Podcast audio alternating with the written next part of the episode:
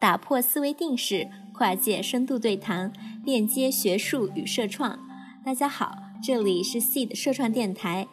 今天我们讨论的话题是：商业能成为社会问题的解药吗？我们的两位对谈嘉宾是长江商学院的朱瑞教授和去哪儿网的前总裁 Sam 孙航辉老师。上一期我们讨论到，社会企业是否真的能解决社会问题呢？我很好奇，中国社会企业现在是一个什么样的状况？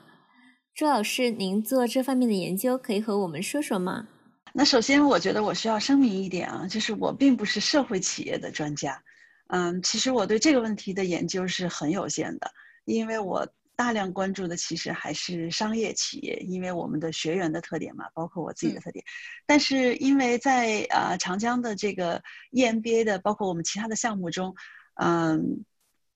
这个我们也会有专门一类的奖学金，我们会给这些公益组织的人士，包括社会企业的这些创始人。所以也是因为这样的渠道，让我了解到一些中国的社会企业的现状，包括他们的生存的状况啊。所以我的分享呢，可能更多是基于我个人的理解，它未必这块未必是很客观或者全面啊。所以请大家理解。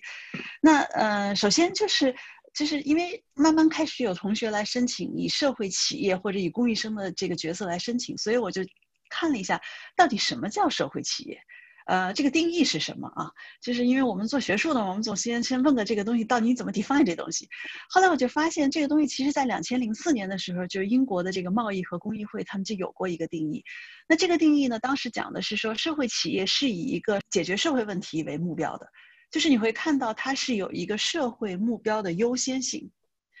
而且同时呢，在你解决这个问题的过程中，如果你有盈利。你盈利应该怎么去用？你这个盈利应该是回馈返回到你的公司，更好的去解决社会问题，或者返回到社区，而不是分红给股东。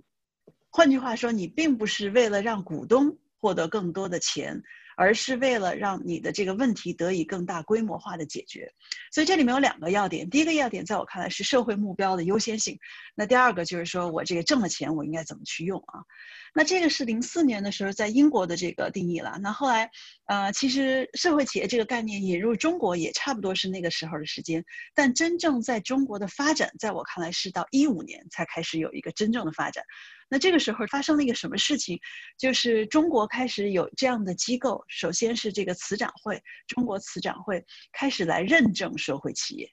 就是回到我们刚才那个话题啊，就是你得有一套平衡这个衡衡量标准、评价标准之后，你才会鼓励大家去怎么做。所以一五年的时候，慈展会这是一个全国性的一个认证。那出了这个认证标准之后，然后后来在一些地方，地方发展的比较好的，在我看来有几个地方，一个是广东省，尤其是像顺德。那我去过那个地方，大家千万不要以为顺德只有美食啊，那顺德真的是 对这个社会企业也是很关注的，非常值得去的一个地方。还有一个地方我关注比较多是成都，所以从地方的角度，成都和顺德是发展的比较前沿的。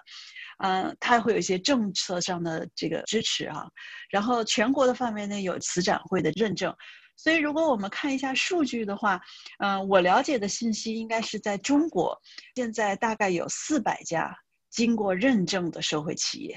那其中有三百家是全国范围内的认证，还有一百家是地方性的认证。这个数量的增长，你会看到一八年、一九年是一个 spike，是是一个迅速的增长啊。所以之前一五年的时候是慢慢慢慢起来嘛，增长。然后你要看这个它这个认证的标准，就是说你这个标准它的变化。那最开始的时候呢，它的标准也的确是更像英国的那个定义，就是说我会强调社会目标的优先性。啊，然后强调这个利润要怎么样去用，对吧？但是随着近些年，尤其到了一八年、一九年，我会看到它的这个认证的标准，它更强调另外的几点。那其中一点是强调这种社会目标的稳定性。换句话说，你不能做着做着你就变成经济目标第一位了。OK，就是说你的初心不能变。所以我觉得这一点非常重要。这个其实刚才。在跟 Sam 的对话中，其实我们也提到了相同的观点，就是呃，你不能说你开始的时候想做这件事儿，你做着做着，然后你就跑偏了，那那这个是至少在认证机构他看来这是不好的。那第二点，他会呃关注更多的是你能不能用创新的方式来有效的解决这个社会问题。就虽然你是一个社会企业，虽然你是一个公益组织，但是你的质量不应该是差的。所以我经常跟我们的公益生讲，你做出一个产品来，你不能因为让我觉得我想去怜悯你而去为这个产品买单。我可以怜悯一次买单，但我不会怜悯第二次买单。所以如果你想让我持续买单，你只有能够做到这个产品本身好。那这个跟商业逻辑是没有区别的。所以你看，你会看到社会企业的认证的过程中，其实它对这种创新的这种呃做法，包括产品的质量也会提高。那第三点，还我还看到一个趋势，就是他会去衡量它的影响力，社会影响力，就是他开始关注，不仅仅你要有初心，你要稳定，你要有创新的方式，最重要的是我要看一下到底你解决了多少就业，你让多少残障人来就业了，你解决多少社会问题，你环境污染，你这个地方的这个垃圾到底解决了多少，对吧？所以你会看到这些的这种。变化，所以你会看到像成都这个地方，比如说从武侯区到金牛区到另外一个区，我现在记不得了，他们都是在这个地方政府是出台非常明确的规定，包括出台这种嗯这个政策，如何给你一些资金的支持，包括是这种平台上人才的支持，让你来做这样的事情。所以我是觉得这个趋势是在上升，但是当然还有很大的空间了。我会想到一个问题，就是说，可能回到我们一开始，比如说商业与工业之间这个关系来看，如果说，特别您刚才提到一八年到一九年这个数数字在往上涨，如果说有一天这个社会企业，社会企业它上升到一定的数量的时候，它会不会挤压到就是原来的这个公益它生存的一个空间呢？就因为，嗯，我记得之前是康小王老师吧，他曾经提出过一个观点，就是说，如果你过分的抬高这个社会企业，然后贬损这个公益组织，模糊了公益与商业之间这个界限的话，那一定会侵蚀这个公众的这个公益热情。那本来流向公益的这个资金又不多，那这样的话会让大家更更没有办法好好的去做公益。所以，嗯，我想在这里就问老师。您您觉得就是这个社会企业的这个发展壮大，会不会影响到公益的这个未来？我我觉得这个事情啊，从两个角度来说，呃，第一个角度呢是说，我认为社会企业能发展壮大当然是好事儿了，现在还远远不足嘛。而且如果你说真的说社会企业发展壮大都挤压了公益组织了，那你公益组织你。你你自己应该多检讨，那说明人家社会企业能够把这个社会影响力，就好像朱老师刚才讲的评价的时候有社会影响力，说明人家社会企业把社会影响力能做得挺好，呃，让老百姓、让社会公众都知道，而你公益组织还没把社会影响力做起来，那这就是你的问题了。而且事实上，你公益组织不需要担心啊，因为。Again，我觉得还是回到我一开始讲的，说如果我们真的去考虑这个社会上各种各样的事情，有私人物品和服务，有准公共物品，有公共物品和服务，那么，呃，我我们这次因为新冠疫情，我们也听说了，说啊有一种药叫做孤儿药。那什么是孤儿药啊？就是说这个药啊，它只是少数病人能得这种病。那么研发这个药呢，要费很大的劲。研发完了之后呢，这个药呢，它这个药你你你你销售，你用在这些病人身上，它基本上不具备一个规模效应，所以很多药企作为商业企业是不愿意去做这种孤儿药的研发的。那你看像孤儿药这种事情是什么？它就说明说，类似孤儿药这样的事情其实会有很多，就是说你的一个这个社会问题，它的这个帮助的对象是少数的，甚至是不太成规模的一个弱势群体。那么，像对这些少数的不成规模的弱势群体的关注，它就不是商业企业能解决的。因为商业企业首先是利润啊、规模效应啊。那社会企业很多时候，它会借用一些商业企业的思维，它也要去关注这个。那对于这种少数弱势群体的关怀，那永远就是公益组织优先。这种事情做起来可能永远是赚不到钱的，是亏损的，是需要。嗯，政府拨款是需要社会大众捐款的，那这种社会影响力是别人别的组织替代不了你的。那你公益组织，你你你自己专心去经营，符合你的特点的，有所不为，有所必为啊！你做这些事情好了。所以我觉得这是一个角度。那另外一个角度，我们也不要以为说社会企业的发展壮大挤压公益组织，社会企业那能那么容易发展壮大吗？商业企业发展了这个上百年了，不是说你简简单单的说说在这儿说几个概念，说企业家精神，说我们要有一些创新的点子，光有点子不管用。商业企业里面有大量的管理细节，有很多在我们商业从业人员看来是属于各种各样的管理工具，那都相当于是你的工具箱一样的东西。那我们的不管是现在脑门一热，说是我做社会企业，或者我们公益组织的人说啊，我们要学习一些这个商业企业的精神。你只学一些表面的东西，你不去踏踏实实的去学习这些操作细节的工具箱的东西，那么你你就不可能真正把这件事情做到精益求精，把这件事情做到又有效率又有效果。那这样子的话，你的社会企业也发展不起来的。那就更不要说还要发展壮大到能够挤压公益组织，这个道路还很远。我觉得担心这个事情是有点担心的过早了。对，我觉得说的挺好的啊，呃，真的是，就是说，那我亲身的了解我身边的这些社会企业的创始人，啊，跟他们的交流的过程中，实际上我发现，就是生存是很困难的，让这个你的财务报表上能够持平，本身就是件很困难的事情，更别说真正能够创造更多的利润，能够再反哺回来。之前跟另外一位学者叫 Christian Silo，那高林也认识啊。他是这个呃，也是也是跟 C 的紧密联合，是因为是 Stanford 这个创新，呃，他他是是他是 Stanford 呃，就是 Pax 的那个中心的。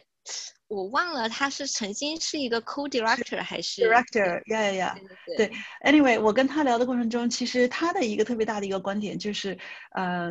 你即使能够小规模的解决问题的话，其实真正呃，如果你不能去规模化，你不能 scale 的话，其实他解决社会问题的能力是非常有限的啊。所以我们当时也做过很多的探讨，所以我觉得现在先的确是先不用太过于担心，就是如果社会企业做大了或者公益组织做大了，能够挤压商业企业。这个其实我觉得这个路还很长，甚至我可能还看不到那一天啊。但是我觉得这里面值得一提的是，我觉得相互之间其实是有值得学习的东西的，嗯，而且我觉得，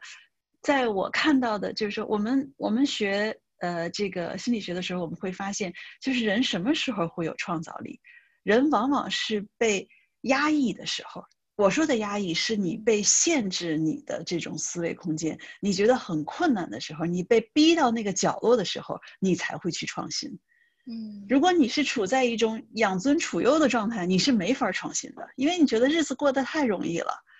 所以我会看到，其实，在一些社会企业中，包括我在书中会提到台湾的一家基金会叫胜利基金会。那我知道时间的关系啊，我就不展开了。其实我觉得他们做的一些做法是值得商业机构去学习的。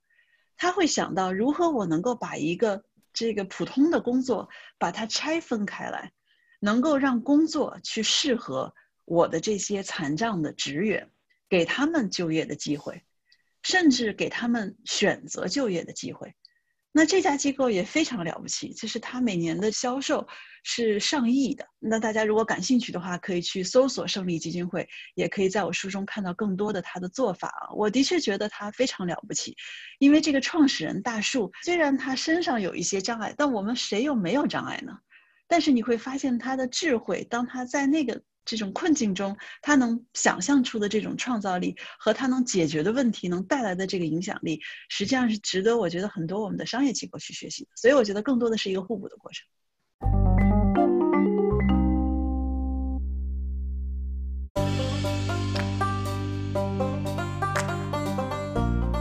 Seed 社创电台是一个融合思维与实践的跨界实验室。这里汇聚了中国社会创新最前沿的学者与实践者，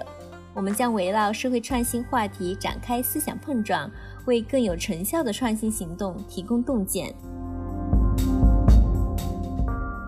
那我觉得刚才我们啊，其实两位老师呃有提到的有一点让我想到说。哎，虽然它可能不会，比如说社会企业，它不会代替公益，那但其实公益它可以去向社会企业学习。那在这个学习的这个过程当中，我有在想说，它它这个转比如说，或者说我向这个呃社会企业去转型，那是不是一定有这样的一种必要性？就如果特别是在现在这个疫情的情况下，很多公益组织其实他们面临的这个资金短缺的一个问题。那我现在就想说，哦，我是不是要用一些商业手法来增加我的一个收入，或者说我是不是要转型成社会企业，然后让我自己不管是度过这个疫情也好，还是未来更长远的也好，就是让我能够有更可持续的一个一个运作的一种方式吧。那就是两位老师觉得这种转型的话有没有这个必要呢？或者说，呃，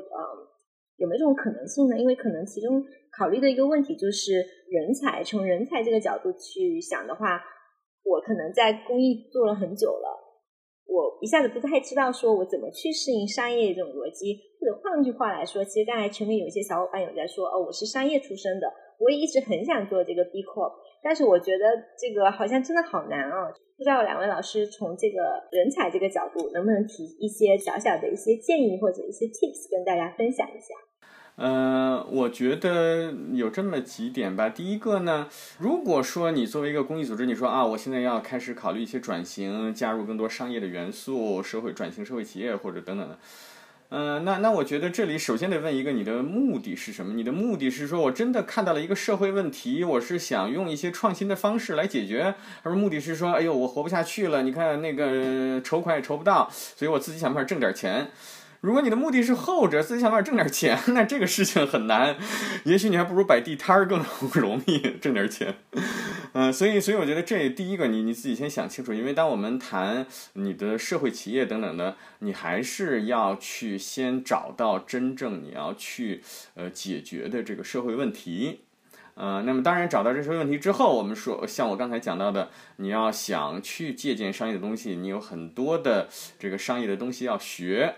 那么我觉得这个呢，不管是说在学习上，我觉得从我们原来商业组织的做法有两种做法。嗯，我我我我说的这两种做法，我觉得是可以推广开来，不仅仅是说，哎，我们有商原来在商业组织小伙伴说，我现在想多做一些这个公益的东西、社会创新的东西，还是说我们原来在公益的领域的小伙伴说，哎，我们能不能多学习一些商业东西，都可以。这个两个方法是什么？第一个方法就是，那我就直接把。具备对方那个能力的，具备具备那种能力的人，直接挖过来，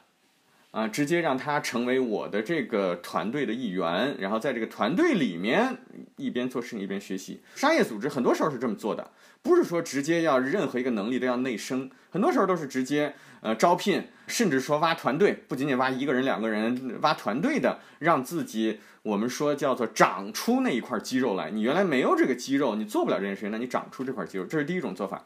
第二种做法呢，我们也会说，呃，说那那有的时候你挖人也没那么容易，那怎么办呢？那么你就自己开始从零开始去摸索，开始去做。那我们在商业组织，当然我自己是在互联网企业时间比较长，那互联网企业可能更加强调，因为互联网企业做的很多东西都是新的，所以我们比较强调就是说，那没有就从零开始做嘛。一点点去做，一个一个坑的去填，一步一步去走。我们基本上跟自己的说法就是说，进入一个陌生的领域，做上三年时间，你也就是在这个领域就已经是半个专家了。所以这是我们基本上的态度，就是呃这样来呃尝试去解决问题的。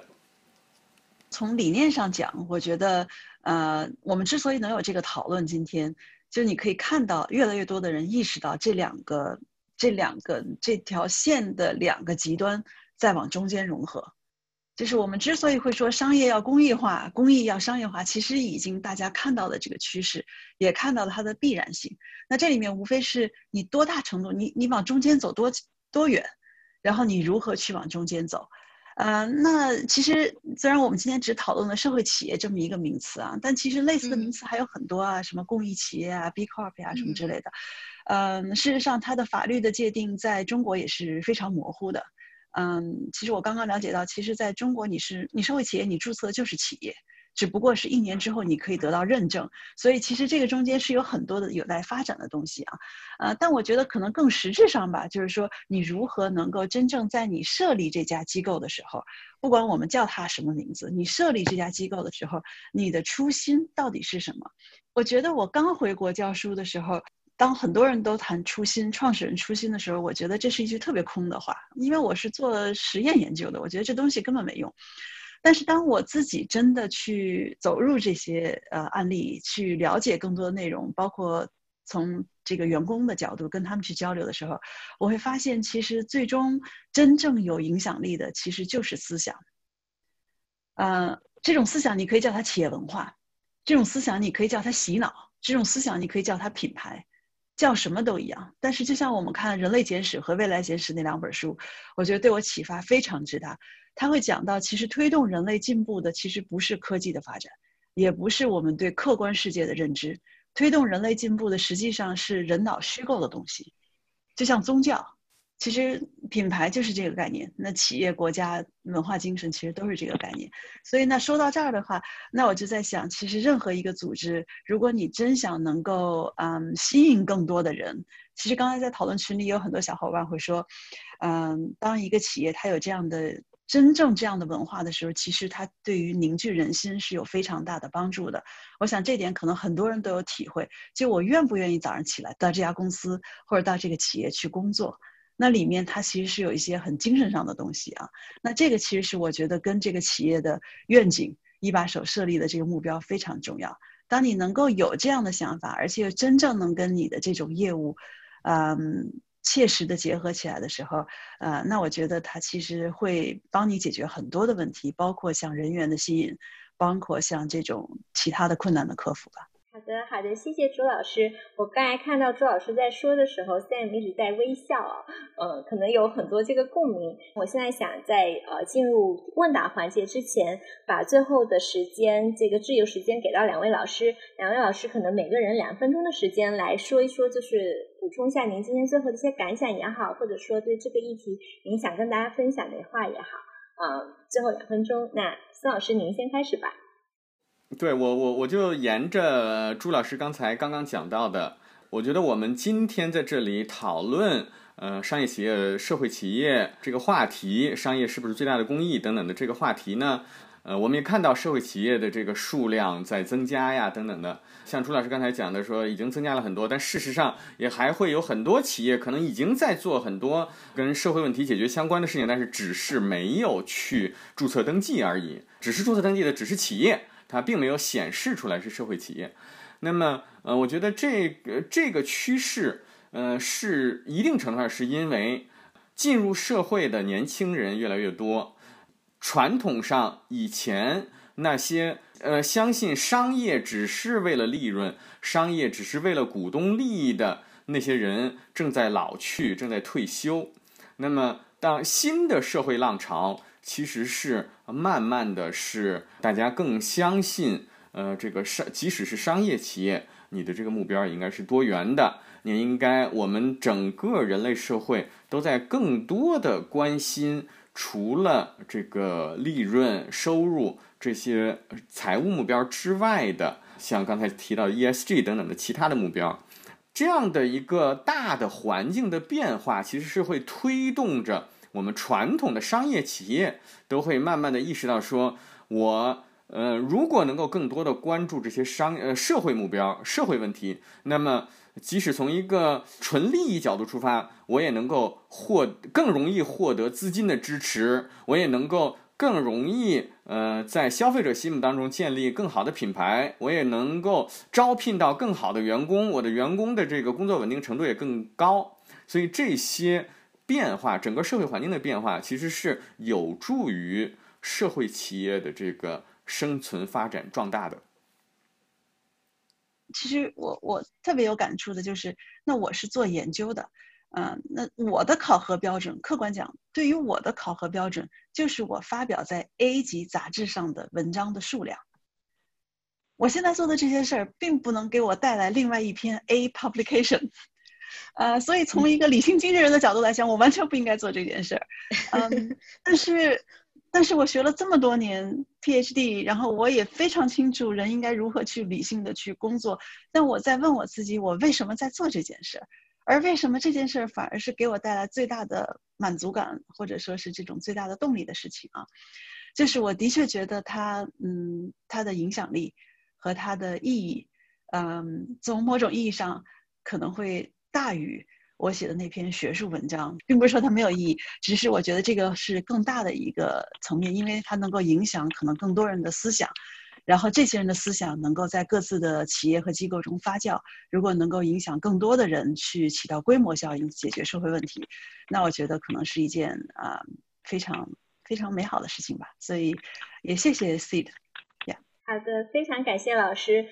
那我们现在进入这个问答环节，问题特别多，然后我想我可能筛选了嗯两组吧，比较有代表性的，因为有不同小伙伴都在问的。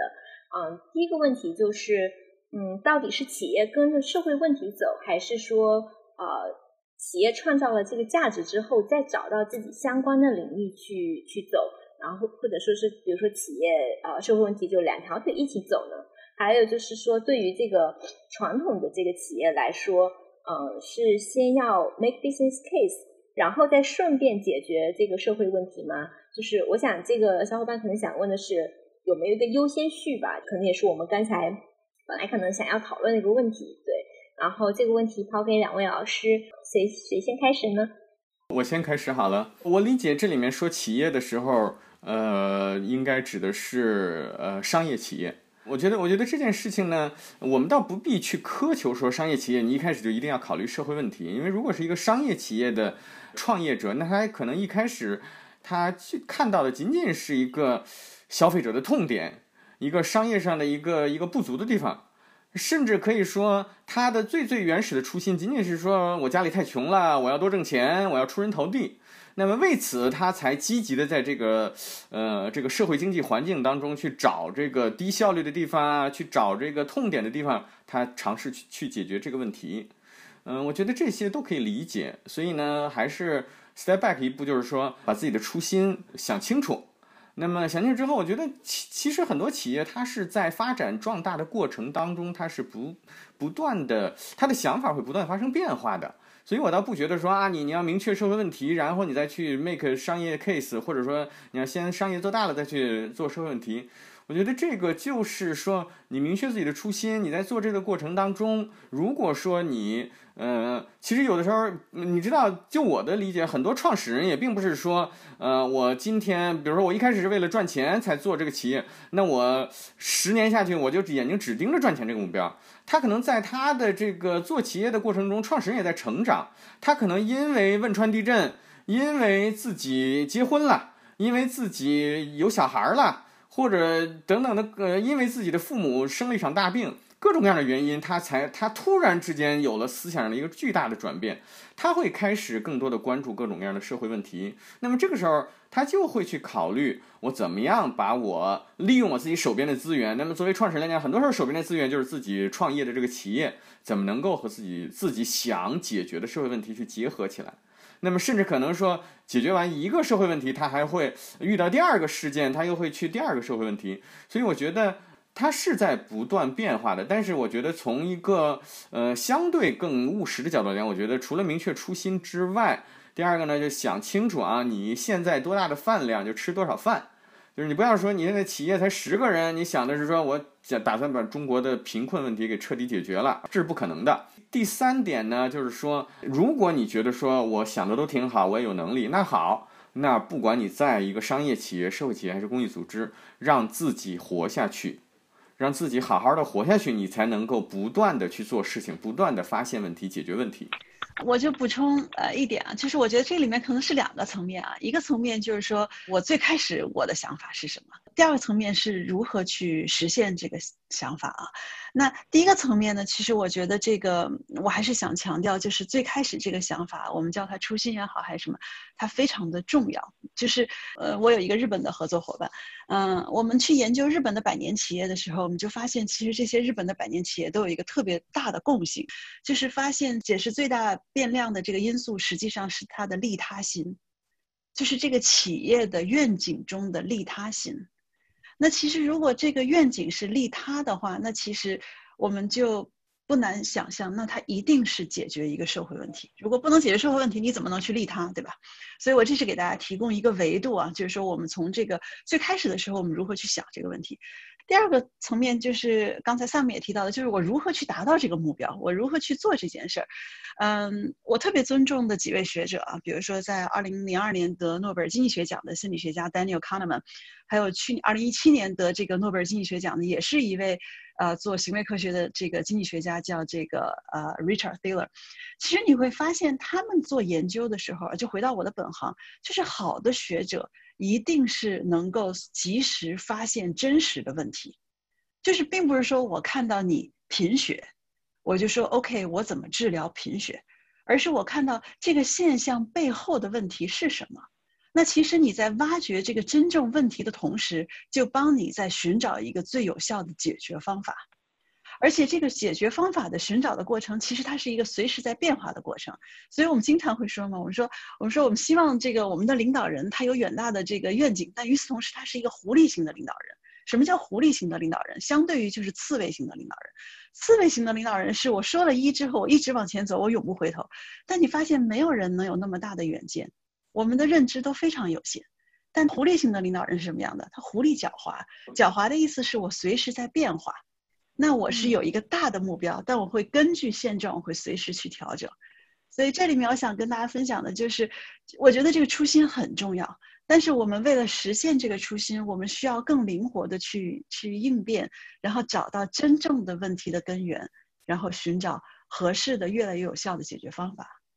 好的，谢谢两位老师。那我们最后一点时间给到最后一个问题啊，在中国的这个国情下，到底是用商业还是说用公益或者说第三部门来解决社会问题呢？这一点很大程度上取决于政府，就是政府给你放多少钱。那这个小伙伴的问题是这样的，就是在中国，两位老师，您认为是商业企业还是第三部门还是政府之间在处理这个谁来解决社会问题的事情上，该怎么去平衡他们之间的关系呢？然后，另外就是在中国的这个环境里，如果要达到一种规模化的社会影响力的话，是要从商业这个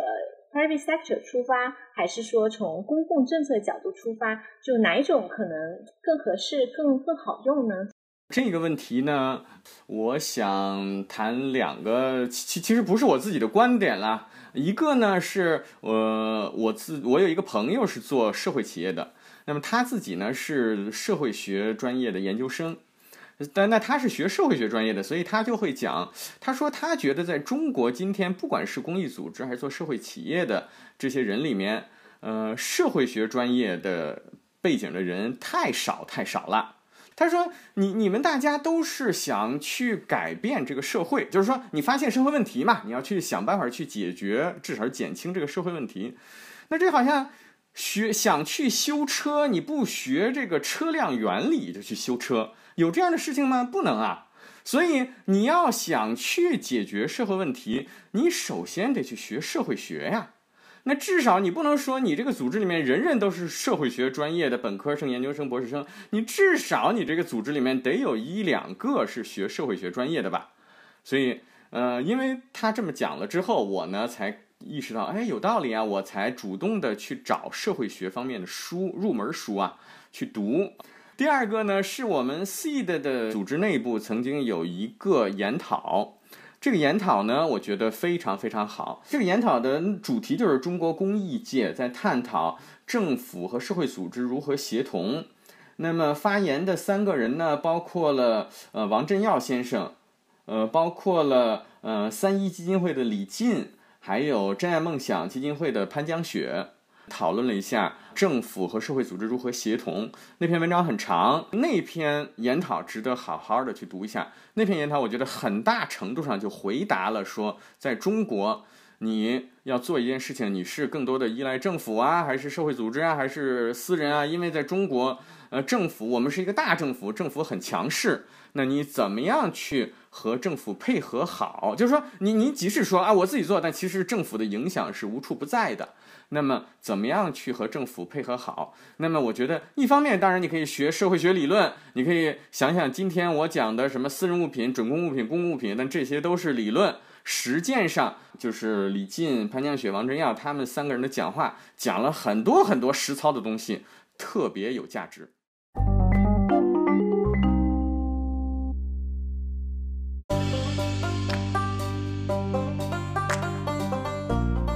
这里是 Seed 社创电台。今天我们讨论的话题是：商业能成为社会问题的解药吗？记得订阅我们的频道，更多信息请关注微信公众号 “Seed 社会创新种子社区”。我是主持人高林，感谢本期节目嘉宾朱瑞老师与孙航辉老师，制作人杨思思以及 Seed 团队的成员王素、任晨、马玉溪。